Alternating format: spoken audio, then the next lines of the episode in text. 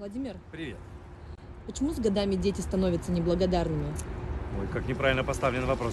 Ну, не, во-первых, не у всех дети становятся неблагодарны, во-вторых, как вы их воспитаете, а на самом деле, возможно, что люди ну, более в зрелом возрасте, наши дети становятся более неблагодарными, потому что не видят любви.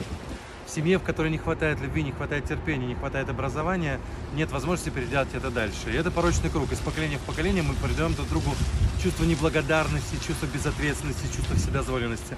Начинайте с себя. Не надо воспитывать детей, воспитывайте себя. Тогда дети вырастут гармоничными, достойными людьми. Ну и плюс их надо научить любить. Это самое важное.